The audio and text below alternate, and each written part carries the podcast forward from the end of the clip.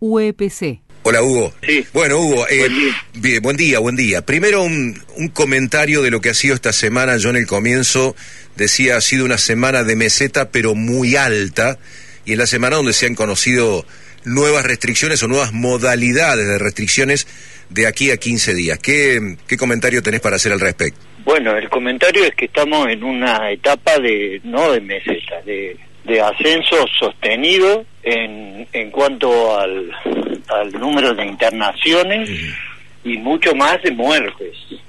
Esto revela de que hay una transmisión comunitaria explosiva, diría yo. La epidemia está generalizada y esto merita que se tomen medidas extremas para detenerla. No alcanzan las medidas que se han tomado el día jueves, Hugo. Y no, prácticamente yo creo que ha seguido todo igual, porque de sacando la presencialidad, las demás actividades eh, muestran cómo las personas se, se interrelacionan con sin guardar la distancia y en muchos casos sin el uso adecuado de barbijo. Eh, con el agravante de que vino el frío y en los lugares cerrados, como ustedes saben, esta es una enfermedad que se transmite por fundamentalmente por aerosoles producidos por el humano, digamos, nos contagiamos respirando aire que ha sido respirado. Y bueno, yo creo que eso no, no está bien. Y la administración de esta epidemia en Córdoba deja mucho que desear en cuanto a la prevención. Eh, Hugo, ¿cómo evaluás el respeto por parte de la población en general, más allá de las motivaciones personales de, de cada uno o las motivaciones sectoriales? En general, ¿cómo lo evalúas? Y en general yo creo que mm, hay una conducta colectiva que obedece a una falta de coherencia en el discurso desde la autoridad. No solo en el discurso, sino también en, en las acciones que han sido contradictorias y que no, digamos, no, revelan una, eh, una línea clara que baje y que la población entienda. Por otro lado, se está naturalizando la muerte. Eh, tengan ustedes en cuenta que está muriendo muchísima gente, pero lamentablemente es puertas adentro. Lamentablemente digo porque la gente no percibe que existe esta cantidad de muertos. Todos los días eh, mueren muchas personas y no se las visualiza. Hugo, eh, ¿cómo, ¿cómo evalúas lo que es el, eh, por un lado, el, el plan de vacunación, el ritmo del plan de vacunación, y también las preocupaciones que hay sobre una variante en particular que en Argentina pareciera que, por suerte, no está circulando, que es la variante Delta? Bueno, yo creo que el ritmo de vacunación va como puede y lo mejor que puede. es histórico para nuestro país y este, depende con quién se compare, si nos comparamos con nosotros mismos, es muy buena la, la, la campaña. Eh, el tema de las variantes es un tema que tampoco, tampoco se escucha, diría yo, y sobre todo eh, en cuanto a lo que tiene que ver con la prevención. Eh, el virus, en la medida que se replique, tiene la probabilidad de, la posibilidad de mutar y hacer eh, variable, variantes eh, que son resistentes a las vacunas. De manera que si nosotros tenemos una eh, este, replicación eh, muy importante en nuestro ámbito, ¿por qué no acaba de surgir alguna variante, la variante Córdoba, por ejemplo, eh, y, esta tenga características propias? Eh, en cuanto a la variante Delta, se sabe que es más este, transmisible y, o mortal. Eh, y sería una muy buena estrategia, por lo menos por un tiempo, bloquear la entrada al país de personas que pudieran traer esta cepa, como otras cepas. ¿eh? Pues está circulando la cepa andina, la, la, la cepa británica, la, la cepa brasilera, pero todo tiene que ver con lo mismo. Hay que parar la replicación del virus. Si paramos la replicación del virus, paramos las variantes. ¿Qué, opinas sobre la, la, vuelta a la presencialidad en, las localidades más chicas, bueno, la de menos de 30.000 habitantes? A mí no, no le veo no, le veo la razón. ¿Qué puede pasar con una comunidad que tenga 31.000 eh, respecto a una de 30.000? No, no, no, no me explico eso. Yo creo que la presencialidad no debe existir y esta está supeditada a las al, devenir epidemiológico, digamos. Tenemos que tener algún parámetro para decir sí o no a la presencialidad. ¿Y el parámetro no, no debe ser la cantidad de habitantes para vos?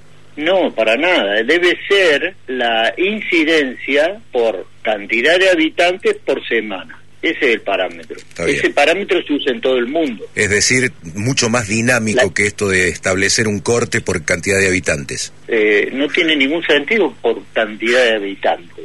Tiene sentido de cantidad de nuevos casos por semana en relación a los habitantes, por supuesto, para, para sacar el, cociente. Claro. Sí, sí, sí, está claro. Eh, ¿qué, ¿Qué pensás que va a ocurrir sobre todo teniendo en cuenta, están enviando, bueno, circulando videos por todos lados del movimiento que hay hoy, particularmente en la ciudad de Córdoba, teniendo en cuenta varios factores que me parece que hay que analizar. Después de muchos días apareció el sol, es decir, tenemos un lindo día después de muchos días, y mañana es el Día del Padre. Pese a que no están permitidas las reuniones sociales, hay un movimiento a esta hora en Córdoba, sobre todo en los centros comerciales donde se dispensan cosas para comer, que es impresionante. ¿Qué pensás que va a ocurrir? y a mí me parece que eso es negativo. Yo creo que la, la mejor manera de mostrar amor a los padres es no, no juntarse con ellos en este momento. Y como decíamos antes, eh, todas las medidas pueden fracasar, por ejemplo, si hoy sale todo el mundo a comprar cosas y a juntarse en, en las áreas comerciales, en lugares cerrados, eh, no guardando la distancia. Está bien. ¿Mm? El sistema de salud no tiene resto. No tiene ningún resto. El sistema de salud está colapsado hace ya un tiempo prudencial, con el agravante de que en esta última quincena ha aumentado la internación por COVID 35,9% con respecto a la quincena anterior. Y la mortalidad ha aumentado el 74% con respecto a la quincena anterior.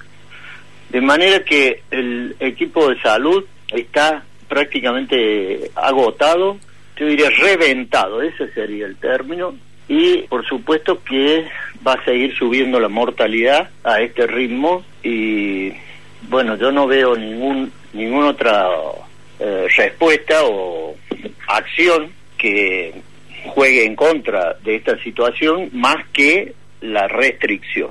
La restricción es decir, hay que parar la, la, cantidad de gente que se infecta, porque eso aumenta el número de enfermos y eso aumenta el número de muertos.